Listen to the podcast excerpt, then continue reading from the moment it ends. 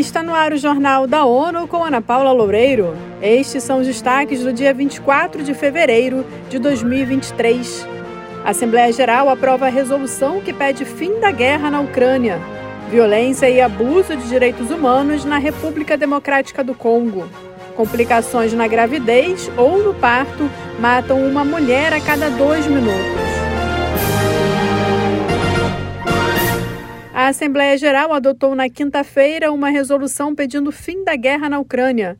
O texto, que foi à votação um dia antes do conflito completar um ano, teve 141 votos a favor, 7 contra e 32 abstenções. Mayra Lopes tem mais informações. Entre os que se abstiveram estão China, Índia, Moçambique e Angola. Os países que votaram contra o texto são Rússia, Belarus, Coreia do Norte, Síria, Mali, Eritreia e Nicarágua. A resolução pede às partes do conflito e à comunidade internacional que busquem formas de mediar a paz, destacando que acabar com a guerra fortaleceria a paz e segurança internacionais. A resolução também pede que a Rússia retire suas tropas do território ucraniano e deplora as consequências humanitárias causadas pela agressão russa contra a Ucrânia, ressaltando os ataques às infraestruturas civis e o crescente número de vítimas. Da ONU News em Nova York, Mara Lopes. Nesta sexta-feira, o Conselho de Segurança também se reúne para debater o conflito. A secretária-geral assistente para Direitos Humanos, Ilse Brands Carries, concluiu uma visita oficial de 10 dias à República Democrática do Congo.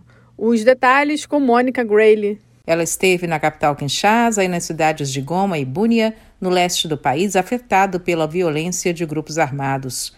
A situação vem se deteriorando, com grupos armados atacando civis de forma brutal. Entre eles, o M23, as Forças Democráticas Aliadas ADF, a Cooperativa para o Desenvolvimento do Congo, Codeco e Zaire. A representante falou de casos de assassinatos em massa, mutilações e violência sexual relacionada a conflitos que causam deslocamentos em massa e trauma duradouro. Ilse Brandt Carris disse que a violência deve acabar, ecoando o apelo do secretário-geral no último fim de semana por uma ação pela paz. Da ONU News em Nova York, Mônica Grayle. A República Democrática do Congo tem eleições marcadas para dezembro. As Nações Unidas calculam que uma mulher morre a cada dois minutos devido a complicações na gravidez ou no parto. Esse quadro persiste apesar da queda em um terço das taxas de mortalidade materna em 20 anos. Entre 2000 e 2015, o índice baixou de forma significativa, mas estagnou amplamente entre 2016 e 2020, tendo até recuado em algumas regiões.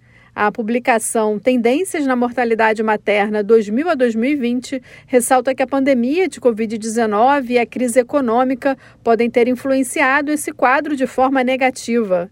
O relatório indica que a taxa geral de mortalidade materna baixou 34,3% em 20 anos. Em 2000, ocorriam 339 mortes maternas por cada 100 mil nascidos vivos, um número que chegou a 223 mortes maternas em 2020. Quase 800 mulheres morreram por dia em 2020. As Nações Unidas informaram que 2022 foi um ano sem precedentes em relação a surtos de cólera. Houve um aumento de 50% no número de nações com casos da doença, se comparado a 2021. Quem tem mais informações é Eleutério Guevani. Atualmente, 22 países combatem surtos. Alguns deles já não notificam a doença há vários anos.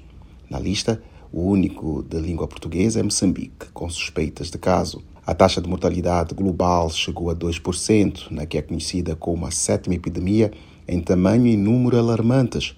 O índice muito elevado atingiu o ponto mais alto em mais de uma década. O chefe da equipe de cólera da agência, Filipe Barbosa, destaca que esta tendência continua sendo observada nas cinco regiões. O problema é alimentado por fatores como pobreza, conflitos, desastres e mudanças climáticas Town News em Nova York, Eleutério Guevan. Em todo o mundo, mais de um bilhão de pessoas em 43 países correm risco de contrair cólera.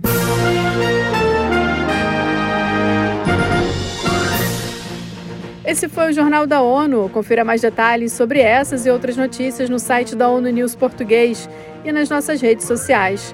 Para nos seguir no Twitter, acesse arroba ONU News.